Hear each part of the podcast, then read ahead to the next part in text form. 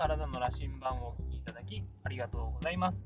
愛知県で理学療法士、スポーツトレーナーとして活動している岩瀬義明です。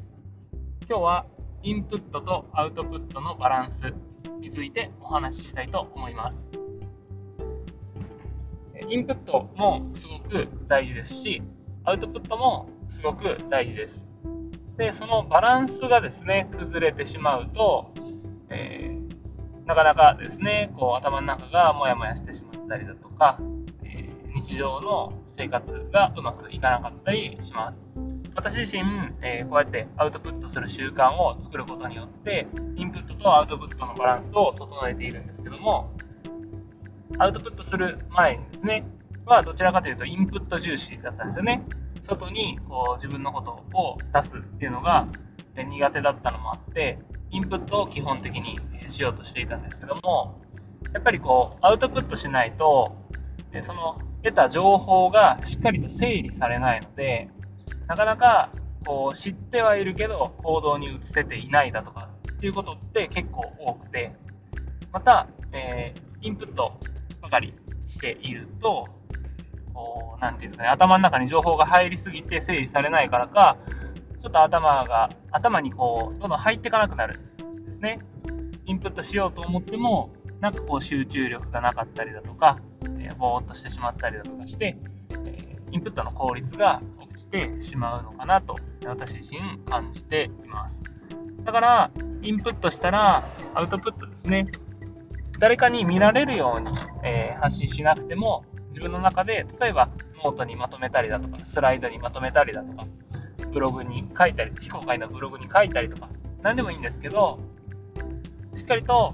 えー、頭の中に入れた情報を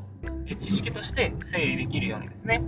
アウトプットする習慣っていうのは非常に大切だと思います。で、えー、なので、インプットが多くなってしまって、アウトプットが少ない場合は、アウトプットの量を多くしていくことで、えー、だいぶ頭がスッキリしてくるんじゃないかなと思います。で、えー、私はですね、こうやって習慣的にアウトプットをするようになって、アウトプットの量がある程度確保できるようになってきました。でもですね、えー、例えば今この私はポッドキャストを平日に、えー、基本基本的には平日に配信するようにしているんですけども、そうすると、えー、週5回ですね、配信するのに、いろいろとネタをですね、探さないといけないんですけど、インプットの量が少ないと、アウトプットすることが出てこなくなってしまうんですね。なので、えー、アウトプットするネタが思いつかないときっていうのは、大抵の場合ですね、私のインプットの量が少ないときなので、逆にインプットしっかりしていると、あ、これも話そうかな、あれも話そうかなってこうネタのストックができてくるんですけど、え、それが少なくなってしまうときって、こう、1年続けてみると、結構、えー、波があって、えー、そんな感じでですね、インプットとアウトプットってバランスが大事なんだなっていうのは、え改めてですね、感じています。で、えアウトプットが多くなりすぎて、インプットが少ない時っていうのは、え、逆にですね、こう継続することがやっぱり難しく感じてしまったりだとか、うーん、なんかこう自分が成長できている実感がですね、こう私の感覚としては、なんかこう少なくなってしまうので、やっぱりこうでもアウトプットをし続けるからこそ、あ、今インプットが少なくなってるってこう自覚できたりして、で、それによって、あインプットしなきゃなっていうのを思う機会がですね、これだけ頻度多くやっていると、えー、本当に感じる機会があるので、その時に、えー、しっかりあ本を読もうとか、えー、何かこう情報を入れようとかっていうふうに思えるので、えインプットだけしようとしていると、どうしてもこうサボりたくなってしまう時っていうのがあるんですけど、アウトプットが、え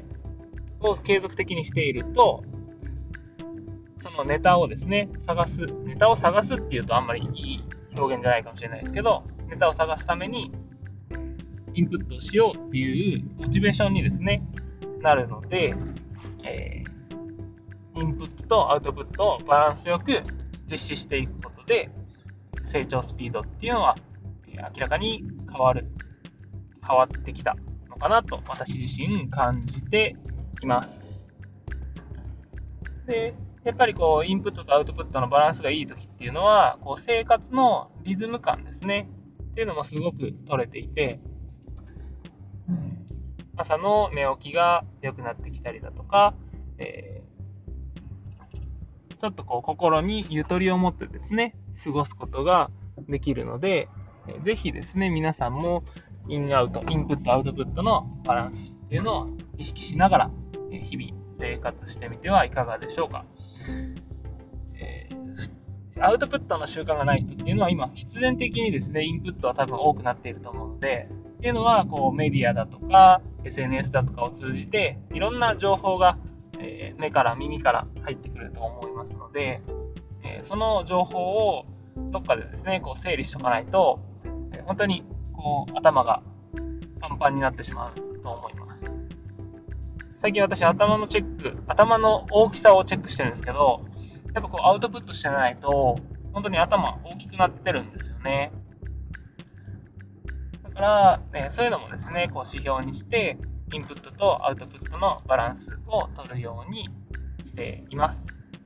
えー、ぜひですね、皆さんもインプットとアウトプットのバランスを整えながら生活してみてください。というわけで、今日はインプットとアウトプットのバランスについてお話しさせていただきました。いただきありがとうございます。ではまた